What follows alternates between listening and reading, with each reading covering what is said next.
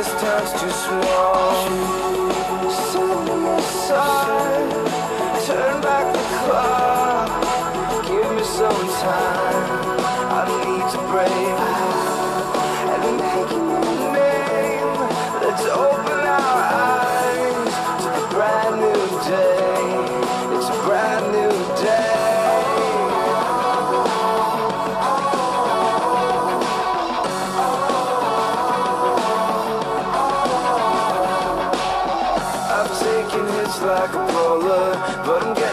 Up again. And from the moment I saw her, I was hell bent with heaven sent. I'm throwing rocks at your window, we're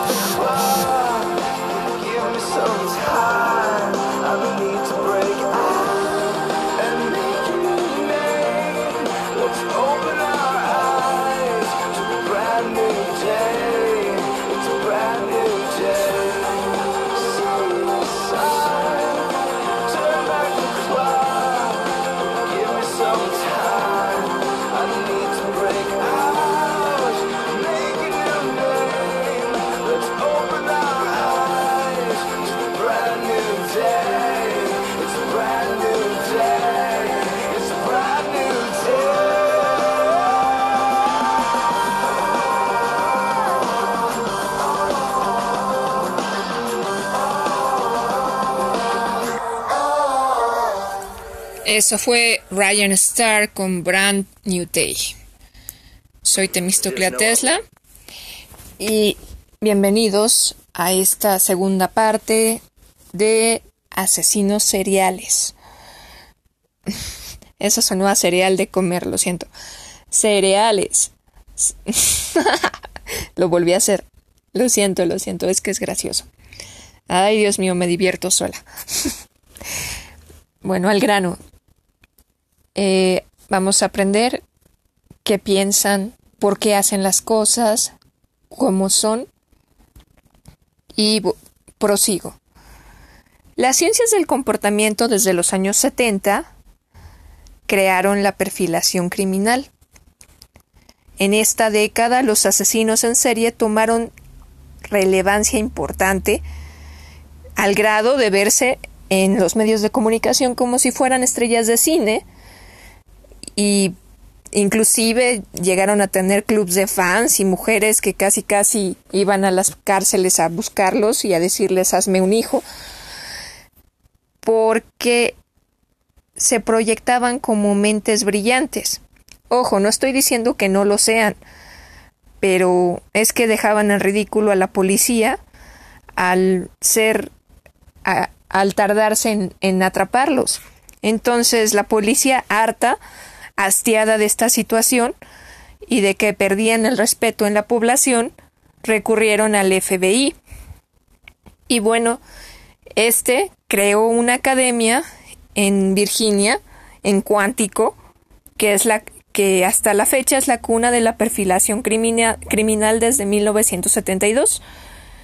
Al tener la unidad especializada en ciencias del comportamiento, y bueno, aquí les recuerdo algo que ya les había dicho desde el principio, que necesitaba que vieran la serie eh, de Mindhunter en Netflix, ya que eh, habla de, de esto y porque en esta serie se realizan las 36 entrevistas que en ese departamento especializado de ciencias del comportamiento le hicieron a 36 asesinos seriales y con esto se consiguió la perfilación criminal. Y así se desveló cómo son los modus, operandi, cómo podían interrogarlos para sacarles la verdad. Y bueno, les quiero contar de una clasificación que se llama ángel de la muerte o agente de la muerte. Y eh, hay un asesino que se llama Brian Rosenfeld, que es el que la perfila. Este tipo era enfermero y se la pasaba trabajando en asilos de ancianos en diferentes lugares, especialmente en la costa eh, oeste, y él fue condenado a cadena perpetua porque mató a 23 personas. Como clásico psicópata, se la sacó de la manga, excusándose y justificándose que tuvo una infancia difícil, su drogadicción, y bueno, dijo que lo que lo, lo hizo comenzar a matar fue el miedo a la vida y la codicia, porque quería trabajar más para ganar más dinero y empezó a drogarse para, para aguantar los turnos dobles en el asilo. Él era, él es un manipulador nato, como suelen ser los psicópatas, porque llega un punto en que conocen demasiado la condición humana que pueden prever el comportamiento de otras personas al decirles lo que quieren escuchar. Entonces, como les decía, por él se creó esta clasificación del agente de la muerte y un agente de la muerte siempre minimiza sus crímenes, justificando que ayudaba a bien morir a sus víctimas y que él no es malo. E incluso esta mentira se la llegan a que engañan que mataron por compasión. Por eso se deriva en ángel de la muerte la misma clasificación y las clasificaciones pueden encontrarlas en la Biblia de los perfiladores que se llama eh, Manual de Clasificación de Criminales. Eh, si lo quieren, avísenme, yo lo tengo en inglés, se los puedo pasar en PDF. Todos los agentes de la muerte, lo que los motiva a matar es el deseo de poder y control. Ahora nos vamos con otro caso, que este es particular, porque es como, ah, no sé cómo explicarles, el mentiroso experto. Este tipo se llamó Gerard Shepard. Allá por 1973 mató a 34 mujeres, siempre negó los hechos, dijo que era un chivo expiatorio, que, que nunca le comprobaron nada, que las mujeres ni siquiera existieron, las que le imputaban de muertas, pero pues las evidencias siempre estuvieron ahí y hablan por sí solas. Gerard Shepard era policía y con su patrulla en la carretera recogía chicas que en esos años solían hacer autostop. Siempre eran chicas muy jóvenes. Las llevaba al bosque, las ataba a un árbol con un nudo corredizo, las violaba y luego eh, el nudo, la cuerda la amarraba en el auto, en la patrulla, y daba marcha atrás y las terminaba ahorcando. Después volvía un, mes un mes bueno, unas cuantas semanas, a veces un mes, y violaba el cadáver. De nuevo. Jamás, jamás, jamás reconoció los crímenes. Eh, siempre estaba satisfecho con la atención que se le daba y siempre simulaba estar encolerizado e indignado por ser, según el inocente, pero en sus expresiones faciales, en lo que se llama lectura del rostro, se ve a leguas que no tenía lapsos, lapsos gesturales ni microexpresiones, pero sí macroexpresiones falsas e inapropiadas de las emociones que decía estar sintiendo, bueno, que mostraba. Él es el mentiroso que se siente importante. entonces, es, fue cachado porque un asesino en serie siempre deja huellas de su personalidad en la escena del crimen. Así es como actualmente con lo que deja en las escenas se clasifica para después ser atrapado. En una escena se debe analizar por qué escogió a la víctima, cómo dejó las cosas en la escena, los objetos, en qué posición, etc. Ahora nos vamos con otro asesino. Este ocurrió en Ucrania, se llamó Anatoly Oniprienko. Él este apareció, bueno, comenzó a matar de forma oficial, que, que se viraliza en los medios, un año después de que se murió Chikatilo, que era el terror en toda en todas aquellas zonas, en todos aquellos lugares, y se creía que nunca iba a aparecer alguien peor que Chikatilo, pero oh, sorpresa, llega Anatoly a, destronarlo del, trono criminal, del tono homicida. Y este tipo mató a 43 personas en un lapso de tres meses. Él entraba a las casas y asesinó familias enteras. Frío, calculador e implacable. Se le apodó la bestia de Sitomir, un pueblo de, de Garmandia allá en Ucrania él es clasificado como el psicópata nato, como el psicópata original o el psicópata este puro. Empezó con una casa eh, muy común y corriente, clase media. Entró con una escalera por una ventana del primer piso y con una escopeta asesinó a al, digamos al hijo en su cama y luego fue al cuarto de los padres a asesinar al papá. A la mamá las que se dio cuenta e intentó huir la apuñala y al bebé lo asfixió en una en la cuna. Después incendió la casa, robó pocos objetos, casi nada que fuera de valor exactamente, incendió la casa. Y este mismo modus operandi lo, lo repitió en diferentes lugares, creando así su ruta asesina. A las mujeres siempre las apuñaló de cajón y a los hombres los solía matar con la escopeta casi siempre a distancia. Eh, cuando colgaban una cortina, cuando cerraban una ventana, cuando sacaban la basura al jardín, cuando recién llegaban a la casa, etcétera. Ya cuando no le quedaba de otra, entraba cuando supuestamente estaban dormidos para matarlos en su cama. A las mujeres también siempre les cortaba los dedos cuando les encontraba anillos, especialmente con los que fueran de, de compromiso o de matrimonio. También encendió autos, después de matar con la escopeta a los ocupantes.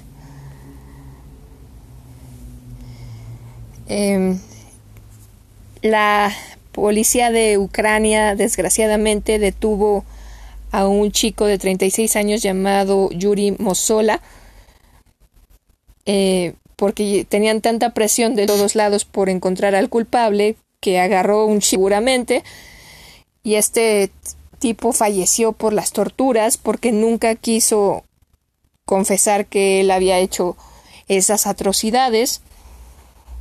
Eh, los causantes de esto fueron quitados de sus puestos policíacos y a la familia de Mossola se le dio una pequeña indemnización. Y por azares del destino y sin querer, en el pueblo de Sitomir, en un edificio común y corriente de edificio eh, económico de, de los que suele hacer alguna institución gubernamental. Un vecino denunció a su vecino cuando intentaba ocultar en una bolsa una escopeta. La policía comenzó a vigilar el edificio nada más por no descartar que pudiera ser algo extraño, ya que se supone que no tenía permiso para portar esa escopeta. Eh, investigaron y vigilaron un tiempo el edificio, descubrieron que este tipo se llamaba Anatoly, Anatoly Oniprenko, y vivía con su novia Ana, de 36 años, quien era madre soltera de dos hijos, y tenía aproximadamente cuatro meses viviendo con Ana y con sus hijos, y cuando Ana era peluquera y se sale a trabajar, solía trabajar más que nada en fin de semana, ellos entraron, tres agentes subieron al departamento, tocaron la puerta, Anatoly les abrió pensando que era Ana que había vuelto por algo y se perturbó a ver que eran los agentes y se metieron se metieron a la malagueña sin mostrarle alguna orden de cateo y luego luego se encontraron con 122 objetos de las víctimas. Ana cuando se entera estaba totalmente devastada porque el anillo que le dio de compromiso era de una de las víctimas. También descubrieron los dos rifles del, calibre de los homicidios y que, y que había aumentado la, potencia de los cargadores algo ya de por sí tener esos rifles era ilegal, aumentar potencia en, en, descarga es el doblemente de ilegal. Solo los militares suelen hacer eso. Se lo llevan y él no quiso cooperar ni hablar ni, ni nada que hasta que estuviera enfrente de un general del ejército. Se aceptó su petición y un general accedió a estar presente cuando lo interrogaran, y ahí fue cuando comenzó a hablar y dijo que en realidad este, en tres meses mató 43 personas, pero en un lapso de seis años es un total de 56 personas. Eh, los medios de comunicación lo apodaron el Terminator ucraniano. Él es muy diferente, a pesar de que lo quisieron comparar bastante con Chikatilo porque Anatoly es más que nada eh, muy, bueno, psicópata, como lo dije antes. Tiene un dominio sobre sí mismo impresionante. Puede, si, si él, él solía aparentar lo que quisiera, podía parecer muy seguro de sí mismo o un manojo de estrés y nervios. Podía Tenía totalmente las dotes de un líder o fingir ser una sombra. Una capacidad impresionante de presencia, un rasgo característico de los psicópatas. Nació en Lasky, un pueblecito pesquero. Eh, su mamá falleció cuando tenía cuatro años. Su papá, un militar condecorado por su labor durante la Segunda Guerra Mundial, no tenía ningún interés en cuidarlo, menos su hermano de veinte años, y cuando, bueno, cuando tenía siete años, que su hermano tenía veinte, hermano y padre discutieron que debían mandarlo a un orfanato porque no tenían dinero para mantenerle. Esto lo traumó de por vida y durante un tiempo vivió con unas tías, hermanas de su madre, después con su abuela, quien ya era de muy avanzada edad, mamá de su madre, pero después de un tiempo lo mandaron al orfelinato. Su abuela fue la única que lo, lo visitó cuando ya estaba allá. Nadie más volvió a buscarlo y su abuela solía llevarle los fines de semana comida. Al poco tiempo la señora falleció y pues no quiso narrar la vida en el orfelinato pero pues se cuenta que fue muy muy de mucho abuso. Entró al ejército en la adolescencia huyendo de la vida en el orfelinato. No encajó con sus compañeros a pesar de que muchos de ellos lo consideraban casi casi un hermano, un camarada, por, porque él fingía que, le, que a él les importaba a ellos, aunque no era así. Se mudó a, huyó del ejército y se mudó al puerto de Odessa, donde se convirtió en un ladrón profesional.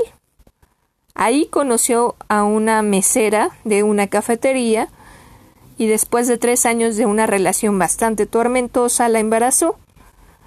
El bebé nació y al año los abandona y se regresó a andar por diversos, diversos lugares de Ucrania, especialmente en las carreteras, donde encontró un compañero para asaltar que se llama Sergei Ragazzi y Sergei ya no sabía cómo irse porque se quedó aterrado de que asaltaban autos, despojaban a las víctimas de sus posesiones económicas, de sus bueno, de sus carteras y objetos de valor, pero Anatoly solía dispararles y luego incendiar los autos. Después de un tiempo, Sergei ya no aguantó, a pesar de que era cómplice. Él nunca hizo, mató a nadie, solo miraba lo que Anatoly hacía y rompió lazos con él, no sin antes o escuchar la, la amenaza de Anatoly de que lo iba a matar si lo denunciaba. Después de esto se fue a, viajar un rato por Alemania, Austria y Francia, donde siguió robando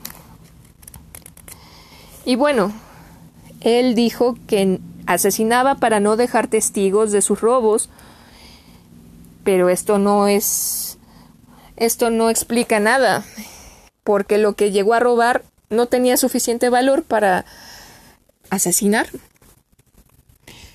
Le preguntaron que por qué mató a niños. Él contestó que los mató para que no quedaran huérfanos como él y, y no padecieran un destino terrible y trágico.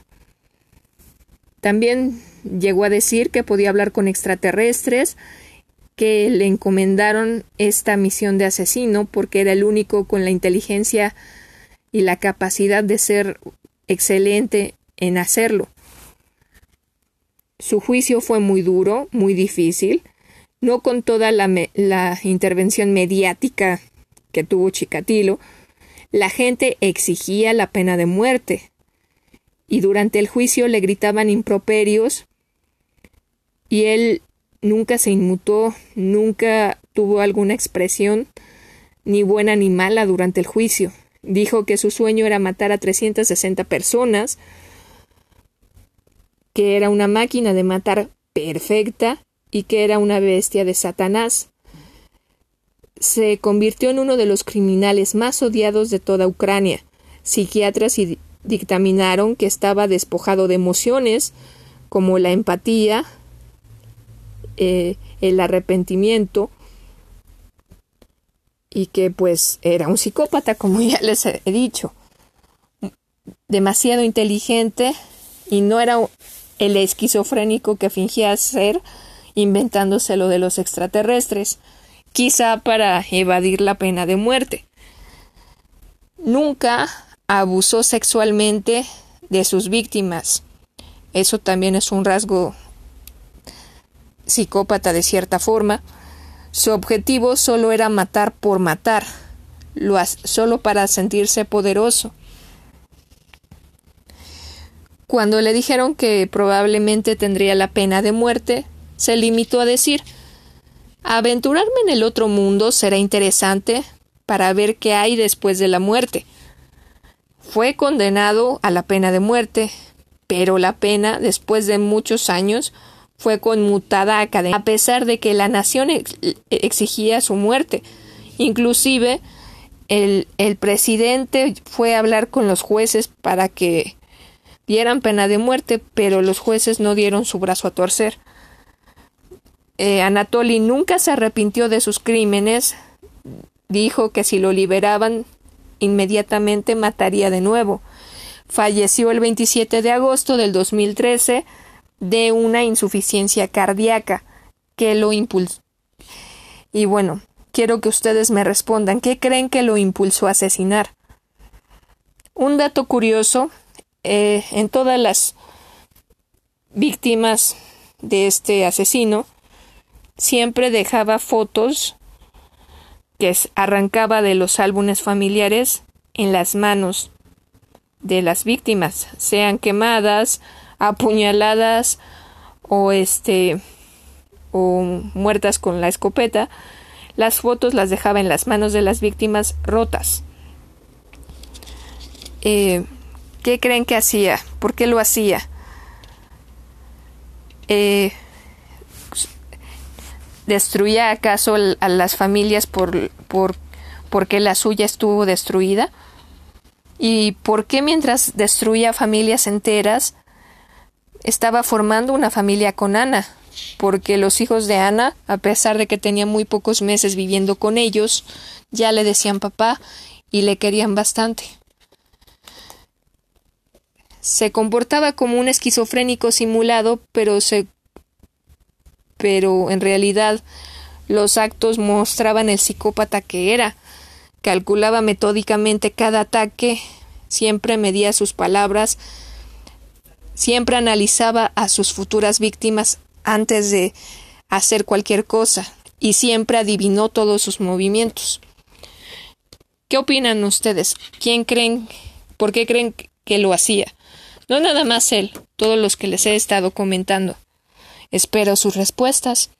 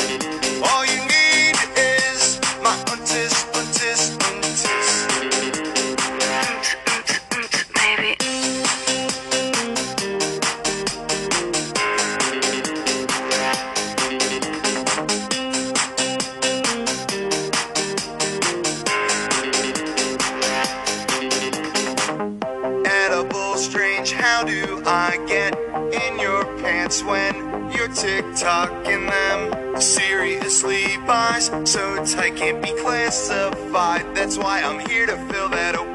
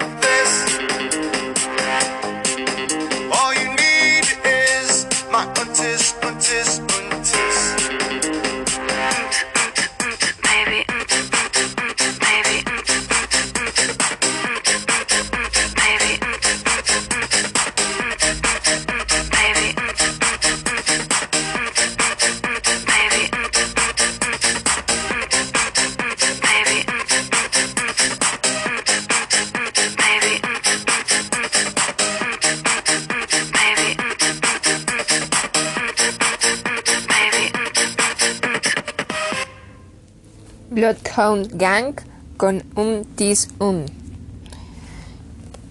Seguimos aquí hablando de asesinos seriales. Quiero que me respondan, ¿cómo nos anticipamos a los locos si no sabemos cómo piensan? Esta fue la primera pregunta que se planteó John Douglas, el hombre que revolucionó las técnicas para estudiar las mentes de los criminales en serie, durante sus 25 años de labor como agente especial del FBI en Cuántico, Virginia. Hizo las 36 entrevistas que perfilaron a los, a los criminales. Esto fue su legado. Asesinos como David Berkowitz, el hijo de Sam, Charles, M- el asesino de colegialas, quien comenzó su carrera criminal a los 14 años, o Ted Bundy, forjaron a este genial hombre que es el primer perfilador de criminales de la historia. Las malas acciones, aunque toda la tierra las oculte, se descubren al fin a la vista humana. William Shakespeare, Hamlet. Los asesinos siempre tienen necesidad de manipular y dominar a su presa, además de analizar para conseguir catalogar la escena del crimen en, un perfil asesino. Mm, Jamás hay que descartar que puede haber más de un agresor. Muchos hombres pueden encajar en la descripción. Esto no hay que dejarlo de lado. Los asesinos en serie son personas que matan por lo menos en tres ocasiones con un intervalo entre cada asesinato. A través de la historia se conoce una diversidad de asesinos en serie, cada cual caracterizado por un tipo de conducta diferente durante el acto criminal. Los asesinos en serie están específicamente motivados por una multiplicidad de impulsos psicológicos, sobre todo por ansias de poder y compulsión sexual. Con frecuencia tienen sentimientos de inadaptabilidad e inutilidad, algunas veces debido a humillación y abusos en la infancia, otras el pre- apremio de la pobreza, también bajo nivel socioeconómico en edad adulta, compensando sus crímenes eh, esto compensa sus crímenes esto, perdón, me trabé. y les otorga una sensación de potencia, frecuentemente de venganza, durante y después de cometer los delitos. El conocimiento de sus acciones aterroriza a comunidades enteras y con frecuencia confunden a la policía y esto incentiva su sensación de poder y de ser especiales. No se sabe con certeza eh, qué es lo que los detona, qué es lo que los crea. Eh, se cree que, pues, los entornos hostiles, como bien les dije cuando les pasé el cachito del libro de Freak, Freak Economics, se cree que el rango este, va más o menos de, de que existe 89% hombres y 50% mujeres que son asesinos, asesinos en serie y que tienen motivi no, perdón me trabé. Ay ay ay.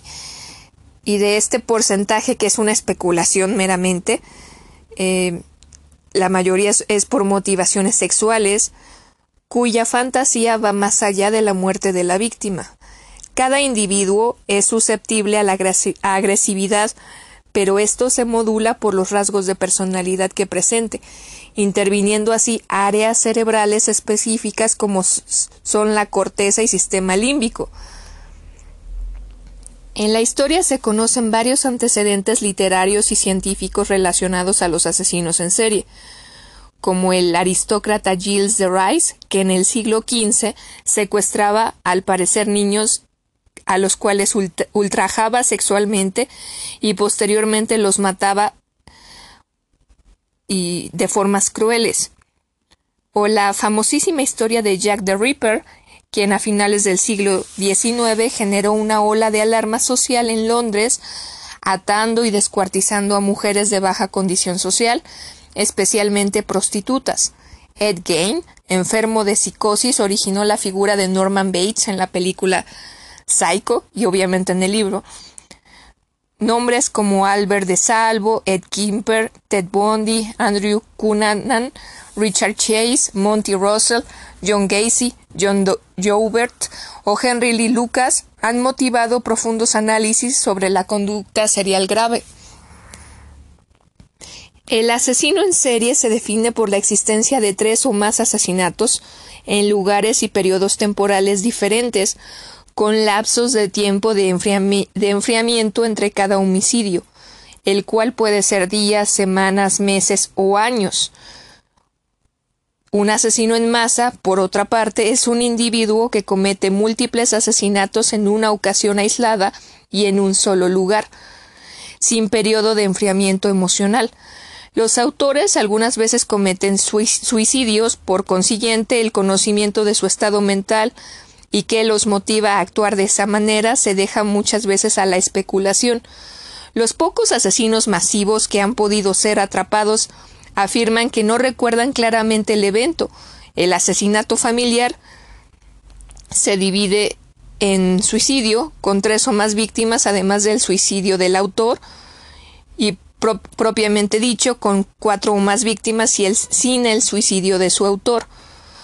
Pueden no actuar solos y organizarse en pseudocomandos, ser aniquiladores familiares, incendiarios, bombarderos, envenenadores, empleados insatisfechos o discípulos de líderes carismáticos de sectas.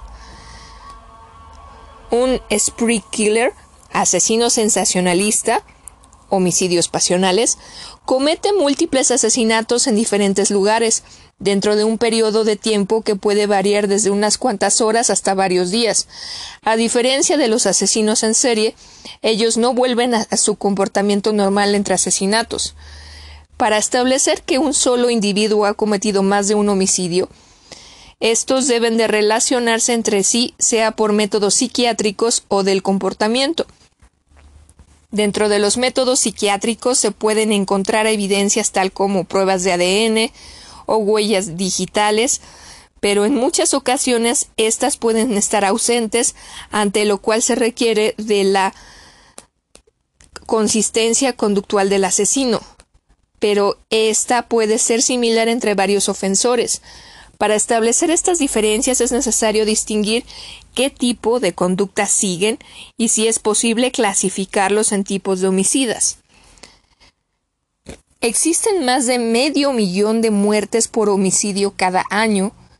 El homicidio es la sexta causa de mortalidad en el mundo.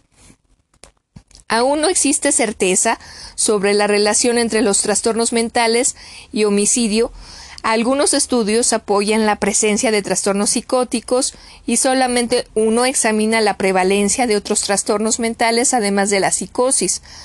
Los actos de agresividad impulsiva intermitente o episódica son característicos del trastorno explosivo intermitente, el cual tiene una prevalencia en la población del 7.3%. Se ha reportado que cerca de un cuarto de todos los hombres y aproximadamente una media de esa cifra representa a las mujeres que cometen actos de agresividad física después de los 18 años. En Suecia, Feisel y Gran investigaron los homicidios cometidos en un periodo de 14 años, encontrando 2.005 homicidios y cerca del 90% de estos homicidas presentaban un trastorno mental, de los cuales 47% presentaba abuso de sustancias y 54% algún trastorno de personalidad. El, este 6% eh, cluster B 17% cluster C, 1% y trastorno de la personalidad sin especificación un 24%. En relación a los asesinos en serie, se calcula que en Estados Unidos existen 150, aunque se han estimado cifras de hasta 350. De estos, aproximadamente 89% son varones y el 11% son mujeres, con una edad que oscila entre 25 y 35 años, y el 90% son blancos. En promedio, estos asesinos matan entre 8 a 14 víctimas en un periodo de 4 a 8 años tienen un móvil geográfico. 50% son asesinos locales. Tienen una mayor tendencia a incluir tortura y mutilación como parte del proceso de asesinar y reportan un motivo sexual en un 50% de los casos. Los asesinos en serie, que son mujeres, reportan como motivo principal la ganancia personal, llevan a cabo asesinatos en lugares específicos en un 60% y generalmente envenenan a sus víctimas en 60% de los casos, mientras que los masculinos matan a extraños, las mujeres matan a sus esposos o conocidos. Un quinto de las mujeres cometen este hecho en hospitales y hogares de cuidado cuando son, em, son empleados de los mismos. Cuando las mujeres cometen un homicidio sexual, sádico sexual, lo hacen en complicidad con un hombre, un 35% de los asesinos en serie tienen un cómplice. En un estudio en, privados de libertad se encontró que, que los varones cometieron delitos principalmente contra la vida, un 45%. Los hombres fueron cuatro veces más agresivos que las mujeres sin importar su edad con una frecuencia de agresividad del 44% y de trastorno disocial del 39%. Los privados de libertad fueron ocho veces más antisociales que los controles. La frecuencia de agresividad fue de 26% y de impulsividad del 43%. También resultaron las mujeres seis veces más impulsivas que los hombres. El 29% de los policías presentaron criterios de trastorno disocial y fueron dos veces más antisociales y más agresivos que los policías que andan en la calle. Existen varias clasificaciones entre las cuales encontramos asesinos organizados, desorganizados, localizados o itinerantes, visionarios, misionarios, hedonistas, clasificación de Holmes y de Burger, psicópata sádico sexual, asesino por diversión, crimen organizado, envenenadores que cuidan personas, etc.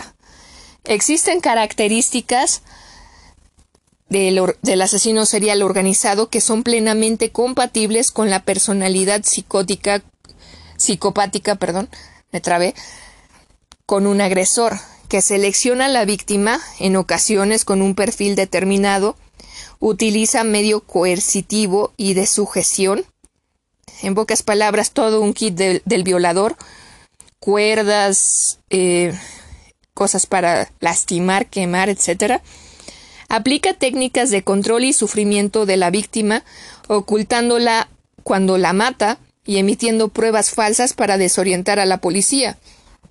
Los ritualismos implican un aumento del tiempo en escena, aumentando por tanto el riesgo de aprehensión. Estos suponen una disociación cognitiva del agresor respecto a la realidad imbuyéndose en las fantasías que ha ido construyendo y que les permitirán revivir cognitiva y emocionalmente dicho recuerdo con los souvenirs y trofeos que se llevan. El organizado mostrará un estado mental de control durante sus acciones, en todo caso con una disociación emocional durante la comisión del crimen que puede impregnar de rabia, ira o descarga emocional sin, sin empatía hacia ella ni sentimiento de culpabilidad o reconocimiento de su responsabilidad sobre las acciones cometidas. El desorganizado, en cambio, no dispone de medio de transporte propio, participa en actividades solitarias, vive solo o con un progenitor, mata a las víctimas como mal menor, para despersonalizarlas, humillarlas, Después contusiones y lesiones abundantes, múltiples en área facial y tórax, fundamentalmente. pueden mantener actividades parafílicas o practicar desmembramientos, normalmente con actividades fetichistas.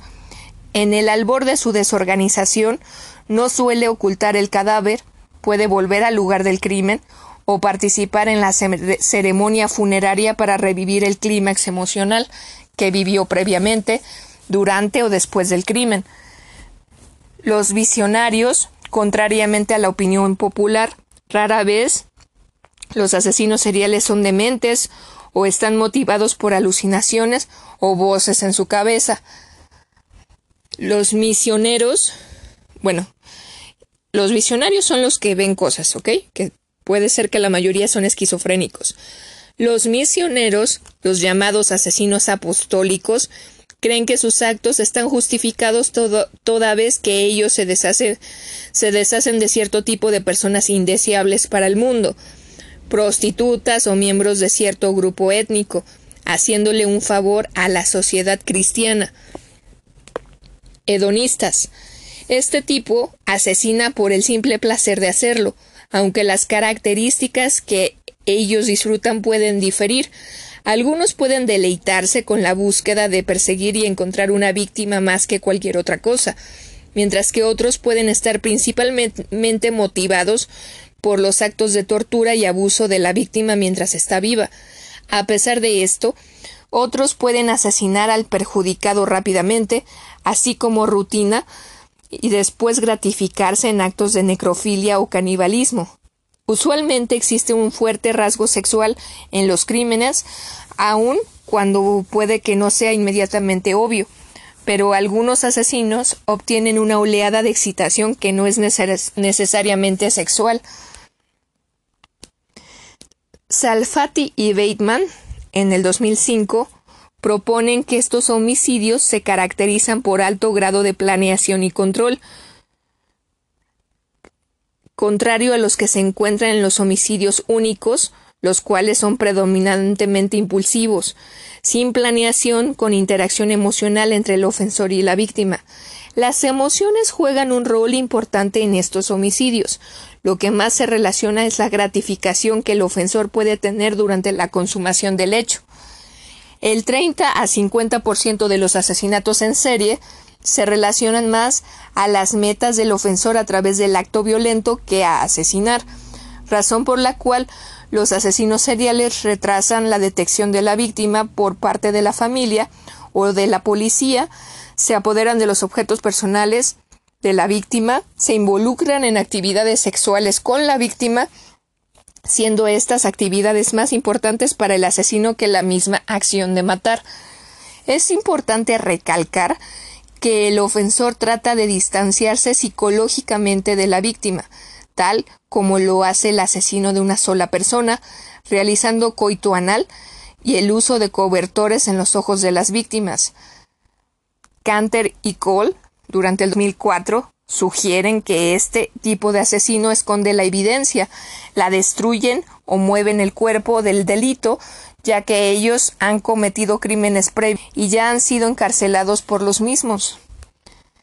Fases del ciclo del asesinato en serie. Fase 1. Aura. Conducta. Disminuye contacto con la realidad. Rodaje. Seguimiento de la víctima. Galanteo. Atracción de la víctima. Captura. Caída en la trampa. Tótem. Asesinato. Alto contenido emocional. Depresivo. Postmortem. Etiopatogenia de la agresividad en los modelos animales se han clasificado tres formas de agresividad. 1. Agresión predatoria, lo que se encuentra en, en, la búsqueda de alimentos de ciertas especies de omnívoros y carnívoros. En esta existe estimulación eléctrica de un circuito que incluye los sitios hipotalámicos dorso-lateral y la mitad ventral pericueductal gris. 2. Agresión intermachos. No se sabe con exactitud qué circuitos intervienen, pero se postula que hay una alta densidad de receptores de testosterona en la amígdala media a través del área preóptica e hipotalámica anterior, hasta bajar al pericueductal gris del tallo cerebral. 3. Agresión reactiva. Incluye ataques sin planeación, llenos de furia hacia el objeto que se considera amenazante o frustrado. Se ha identificado el siguiente circuito que va desde las áreas amigdaloides mediales vía el estria terminalis hasta el hipotálamo medial y desde ahí hasta la mitad dorsal del pericuenductal gris. Agresividad humana. De los tres modelos enumerados previamente, es la agresión reactiva la que más se relaciona con la violencia humana. Esta se activa ante la amenaza y la frustración. De hecho, se ha establecido una asociación entre el trastorno del estrés postraumático y la agresividad reactiva. En el estrés postraumático, las neuronas en este sistema de amenaza pueden estar consideradas en un nivel de umbral bajo, de tal forma que cualquier estímulo ambiental, por menor que sea, puede iniciar una agresividad reactiva. Conceptualmente se ha establecido una diferenciación entre agresividad reactiva, impulsiva, y agresividad instrumental, premeditada, proactiva, predatoria. La agresividad instrumental tiene un propósito y una meta específica y puede ser referida como a sangre fría, y es altamente influenciada por el ambiente de, aprendizaje del individuo. Por ejemplo, el ambiente de aprendizaje influye en qué tipo de armas usar, puños o armas de fuego, mientras que la reactiva se presenta en situaciones de amenaza y frustración, siendo una de sus características fundamentales lo abrupto y la furia. Cuando la susceptibilidad, se asocia con alteración cognitiva coexistente o desorganización con alteración de la realidad, la agresividad puede manifestarse en conductas psicóticas y desviadas, tales como el homicidio, abuso sexual y asesinato en serie. Cuando la susceptibilidad de la agresividad ocurre en un individuo predispuesto a la ansiedad, que posteriormente es expuesto a un trauma, los actos agresivos pueden presentarse en, situaciones que evoquen el trauma original, como ocurre en el estrés postraumático, cuando hay presente una alta sensibilidad emocional y disregulación. La agresividad reactiva o impulsiva puede ocurrir tal y como ocurre en el trastorno borderline de la personalidad. La susceptibilidad o la agresividad puede presentarse por un estado de humor alterado o de ansiedad, como en el trastorno bipolar, trastorno de ansiedad generalizada o trastorno por pánico. La agresividad episódica y violencia puede acompañar a la demencia. En cualquiera de los contextos que se han mencionado, la agresividad impulsiva puede ser considerada como un umbral menor para la activación de respuestas agresivas motoras, a impulsos externos sin un adecuado de dicha conducta. 1. Corteza.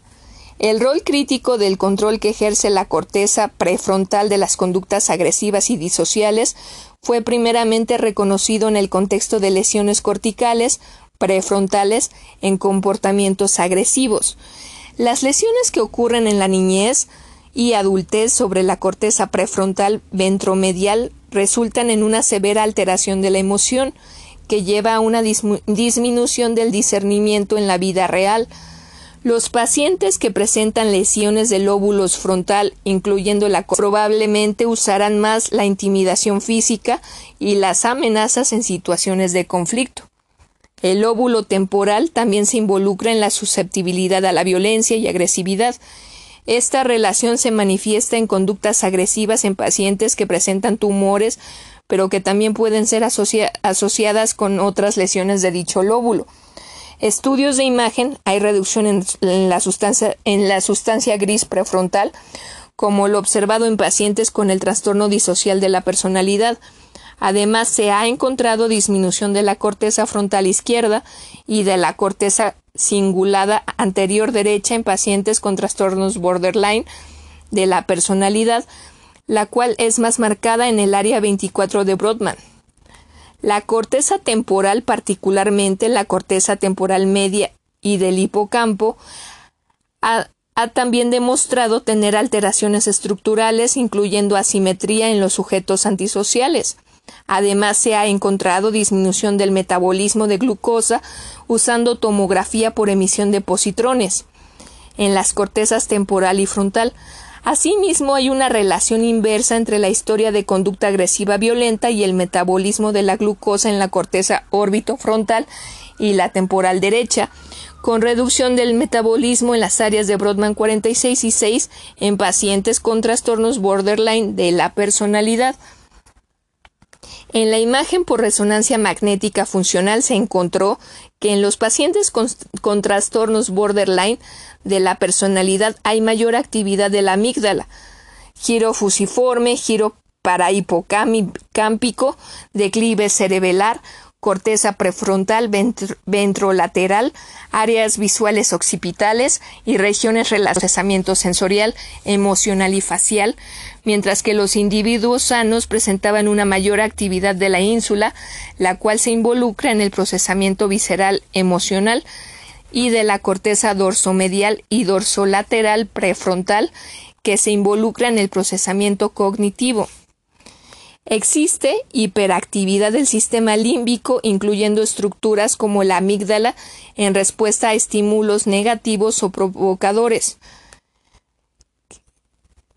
Kindling dijo que este fenómeno ocurre cuando un circuito es sometido a estimulación repetida y se vuelve sensible o sensibilizado a estimu estimulación futura. Aunque este fenómeno se ha asociado al trastorno bipolar, también puede ser aplicado a los arranques repetidos de violencia y explosión. Las regiones que se implican en este fenómeno incluyen regiones de la corteza límbica, tales como la amígdala y corteza etorinal, que puede implicarse en la agresividad impulsiva. Neuromoduladores. La serotonina, es, esta facilita las regiones cortical prefrontal, tales como la corteza orbitofrontal y singular anterior, las cuales modulan y generalmente suprimen el surgimiento de comportamientos agresivos a los receptores 5HT2 de estas regiones. Cabe resaltar que la de depresión de serotonina se implica en la disminución del aprendizaje de la cooperación y disminución en la percepción de la confianza. Los antagonistas de los, de los receptores 5HT reducen la impulsibilidad, impulsividad en los modelos de animales y de los neurolépticos atípicos con antagonismo 5HT. Tiene buena acción antiagresiva catecolaminas. Hay aumento en la sensibilidad de los receptores noradrenérgicos y esta puede estar relacionada a una hiperreactividad al ambiente, lo que indirectamente aumenta la probabilidad de agresividad. La dopamina se involucra con la iniciación de conducta agresiva y de la disminución de los receptores de se han implicado en los pacientes que presentan depresión con ataques de ira acetilcolina. Las la anormalidades en la actividad colinérgica pueden contribuir a la hiperactividad en las regiones límbicas subcorticales, resultando que el individuo presenta disforia o irritabilidad, lo cual puede llevar a la agresividad. Glutamato. El desequilibrio en la actividad de estos puede contribuir a la hiperactividad de regiones subcorticales límbicas. Los moduladores de los receptores del ácido gamma aminobutírico tipo A puede aumentar la agresividad y la tiagabina, un inhibidor de la re recaptura de GABA, disminuye la agresividad. Neuropéptidos. Vasopre vasopresina esta se implica tanto en la agresividad como en la con conducta filial. En los estudios de animales en los cuales se encontró dens densidades mayores de neuronas que contenían vasopresina en el hipotálamo anterior, se asociaban con mayor agresividad selectiva. Oxitocina. Esta se involucra en la conducta de afili afiliación y confianza, reduce la actividad en la amígdala humana, por lo que su déficit podría contribuir a la hostilidad, miedo y desconfianza. Todas estas son elementos precondicionantes para el surgimiento de la agresividad. Neuroesteroides. Las altas concentraciones de testosterona han sido reportadas en poblaciones caracterizadas por ser altamente agresivas, incluyendo criminales con trastornos de personalidad. Eje hipotálamo hipofisuprrenal. Las concentraciones de cortisol han sido encontradas bajas en los individuos altamente agresivos y esta agresividad se ha asociado con anticuerpos reactivos al factor liberador de la corticotropina, esteroles y ácidos grasos. El colesterol disminuido se asocia con conducta agresiva, incluyendo crímenes violentos, intentos de suicidio violentos. El circuito cerebral y neuromoduladores regulando la agresión. Cortical, lesión cortical, trauma o tumor, volumen cortical disminuido, ineficiencia en procesamiento de la corteza orbitofrontal y cingulada. El neuromodulador es la serotonina y la dopamina y norepinefrina. Límbico, hiperactividad, reducción del volumen de la amígdala, hipersensibilidad emocional, kindling, neuromoduladores, GABA, glutamato, aceticolina. Genética. Estudios de gemelos y familias sugieren que la agresividad, particularmente del tipo impulsivo irritable, tiene un alto grado de herencia, un 72%, lo que es consistente con meta-análisis de más de 20 estudios de gemelos. Las interacciones de los genes juegan un rol en la agresividad y conducta antisocial. Existen factores ambientales como ser el, como ser el observar o experimentar agresividad como niño o adolescente, así como factores socioeconómicos que conducen a la agresividad. Aquellos individuos que están predispuestos a ser agresivos son particularmente vulnerables a la adversidad psicosocial. Por ejemplo, los genes para el transportador de serotonina y monaminoxidasa tipo A interactúan con el maltrato infantil y la adversidad para predisponer a la violencia. Teorías psicopatológicas. De acuerdo a Burgess son los asesinos seriales individuos que de niños tuvieron un mal apego, experiencias traumáticas y un mundo interno y privado de pensamientos y fantasías. Este modelo se basa en estudios de asesinos en serie masculinos y, ofensores sádicos. En un estudio que comparaba 17 asesinos de un solo crimen con 25 asesinos seriales, encontraron en este último grupo una fantasía intrusiva representada por mayor rango de parafilia y fantasías violentas. Los escenarios de su crimen fueron más organizados, lo que sugería mayor premeditación y planeación. Una vez que han iniciado a cometer homicidios, realizan cada vez más ensayo para cometer el homicidio fantasiado.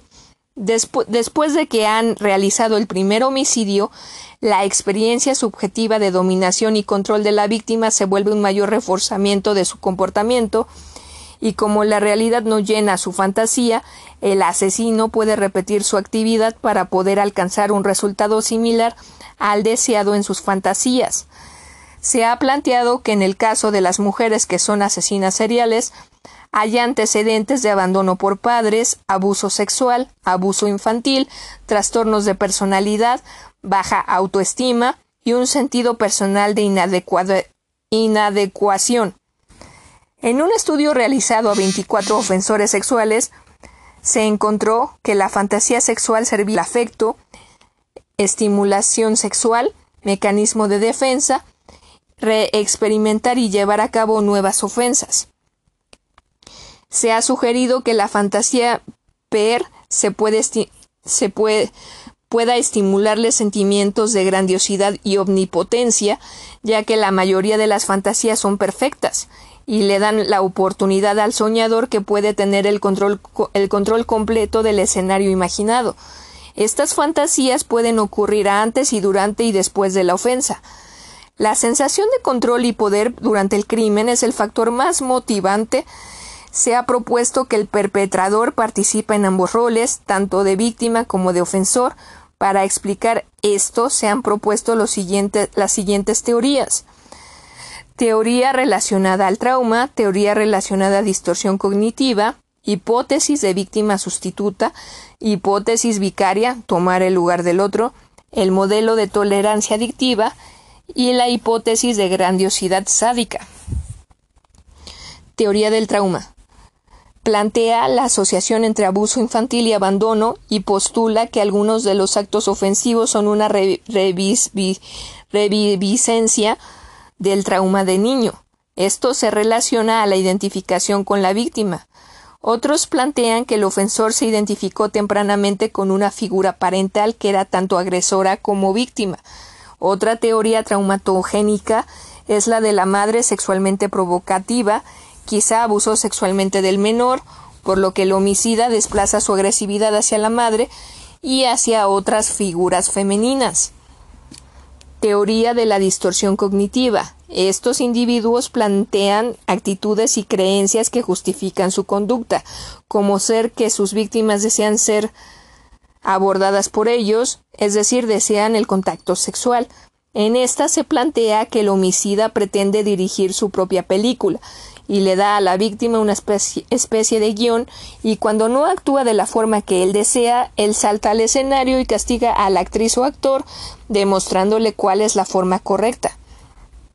Hipótesis de la víctima sustituta. En esta se plantea que el asesino serial se arrastra a sí mismo como sustituto de la víctima fantasiada cuando una víctima externa no está disponible. Generalmente hay un, una autoerotización mediante asfixia u otra técnica sadomasoquista. Hipótesis vicaria. Se plantea que el asesino debe identificarse con la víctima para así saber qué respuesta esperar de la víctima cuando él la torture. Tolerancia adictiva. El concepto de tolerancia se deriva de los trastornos de abuso de sustancias y puede aplicarse hipotéticamente por los comportamientos compulsivo y ritualístico de los asesinos seriales como la asociación de tolerancia, efecto marcadamente disminuido cuando se usa continuamente una misma cantidad de una sustancia. Ante esto se ha hipotetizado, perdón, me trabo, que existen otras formas de adicción gratificante en donde una mayor cantidad de dosis de un comportamiento se necesitará para alcanzar el mismo efecto. Teoría de la grandiosidad sádica. Cuando el ofensor asume el rol de una víctima actual o pasada, el ofensor busca el control de su víctima más allá de la vida y de la muerte. Los asesinos son individuos que de niños tuvieron un mal apego, experiencias traumáticas y un mundo interno y privado de pensamientos y felicidad. De los homicidas, 54% tienen algún trastorno de la personalidad. Los asesinos seriales utilizan en un 50% la tortura, mutilación, el motivo sexual es frecuentemente en un 50%. Los asesinos seriales presentan alto grado de planeación y control, esto es agresividad instrumental. Se ha demostrado que en los asesinos seriales existe una disminución del volumen de la corteza prefrontal y sustancia gris y mayor activación del sistema límbico.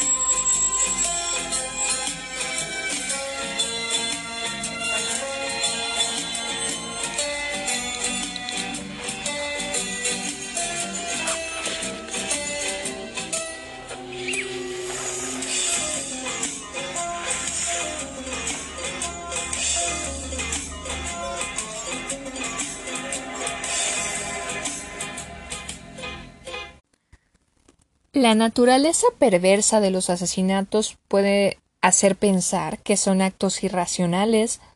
Sin embargo, muchos asesinos seriales han demostrado una capacidad aterradora para calcular sus delitos antes de cometerlos. Algunos incluso convencieron a otras personas de llevarlos a cabo en su lugar. Una parte considerable de los asesinos más mediáticos de la historia ha gozado de intelectos calificados por encima del promedio, y eso siempre ha sorprendido a los psicólogos y psiquiatras a la hora de, ana de analizar y perfilar su conducta criminal. Estos son algunos de los asesinatos con los coeficientes intelectuales más altos de los que se tiene conocimiento y las artimañas que usaron para cometer sus crímenes, en algunos casos poniendo a las autoridades en una búsqueda incansable por encontrarlos. Se trata de criminales que han usado sus capacidades con cinismo para engañar a sus víctimas y a las autoridades.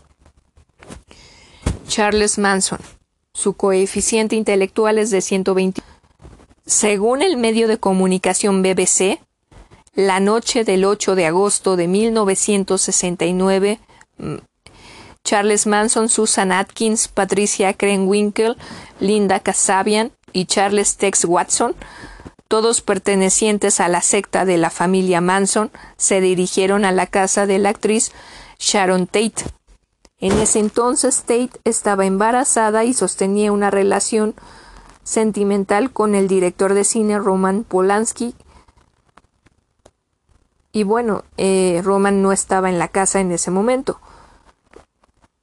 Dentro de la mansión mataron a cuatro personas, asesinaron a Sharon Tate, su amigo, el estilista Jake Sebrick, a la heredera de la marca de café Folger, Abigail Folger, y al aspirante a guionista amigo de Polanski, Wojciech Friwowski.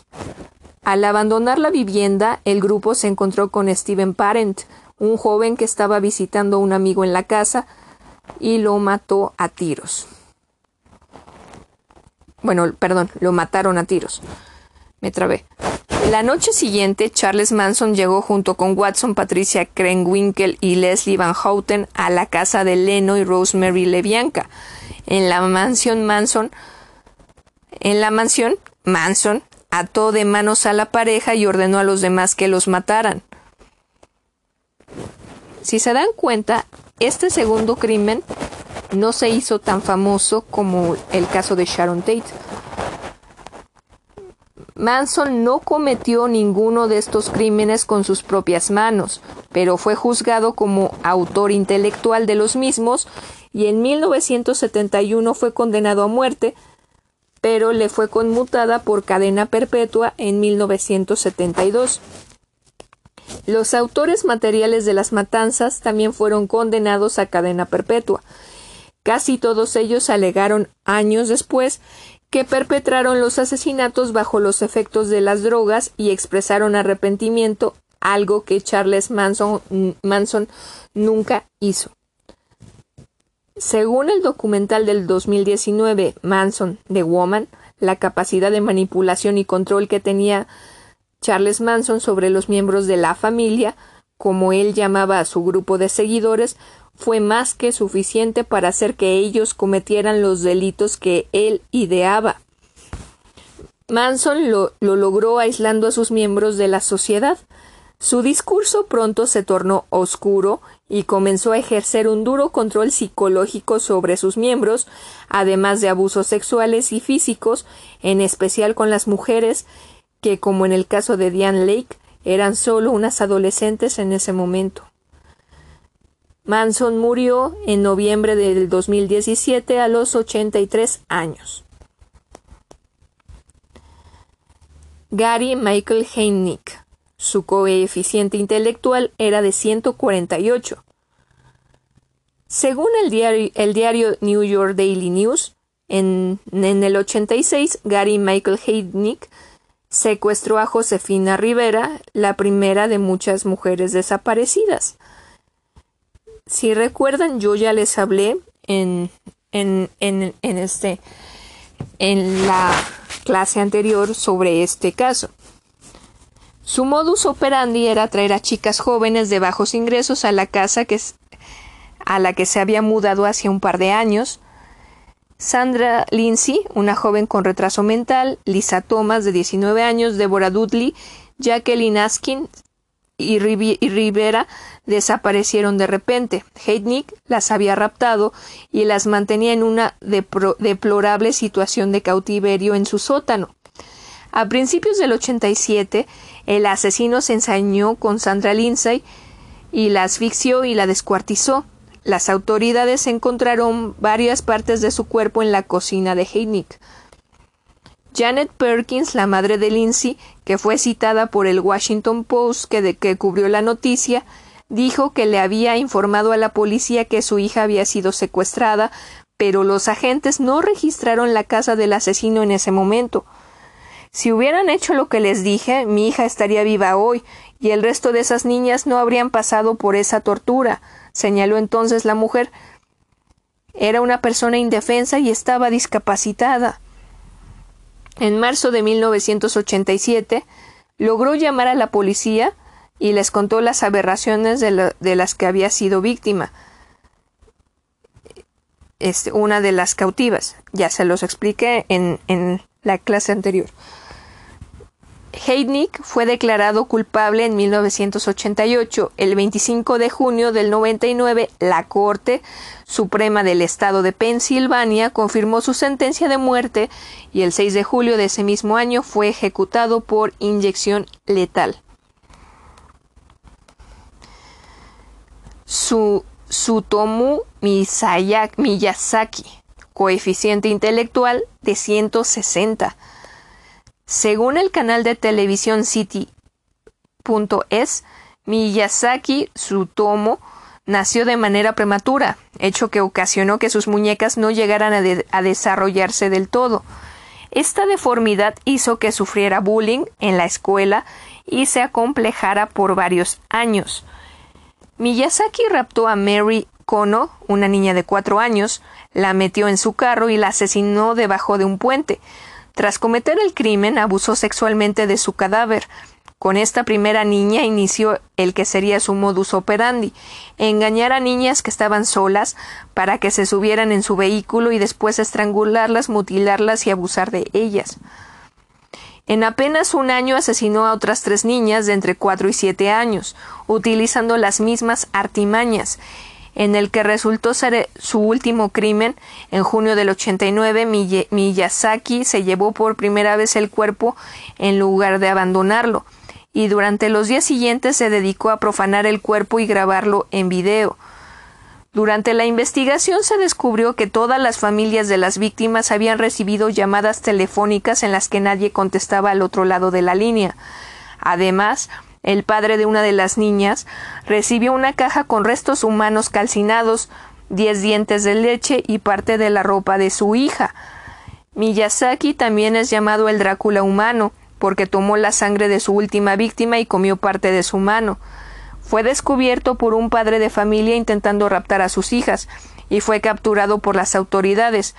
Finalmente se fue ejecutado en la horca en junio del 2008.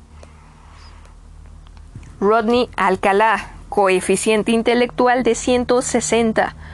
Rodney Alcalá es un asesino serial mayormente reconocido por haber participado en un programa de televisión de la American Broadcast Company llamado Dating Show, en el cual casi atrapa a una víctima de nombre Cheryl Bradshaw, que escapó porque notó algo extraño en él y no continuó con la cita propuesta durante el programa.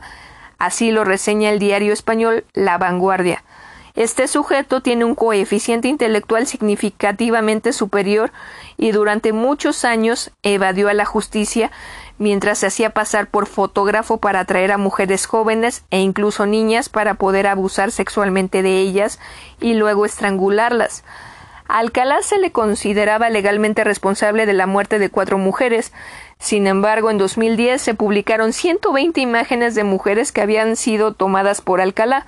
Las fotos habían sido encontradas 31 años antes en su apartamento de Los Ángeles, California, y muchas de las personas que aparecían en ellas se encuentran desaparecidas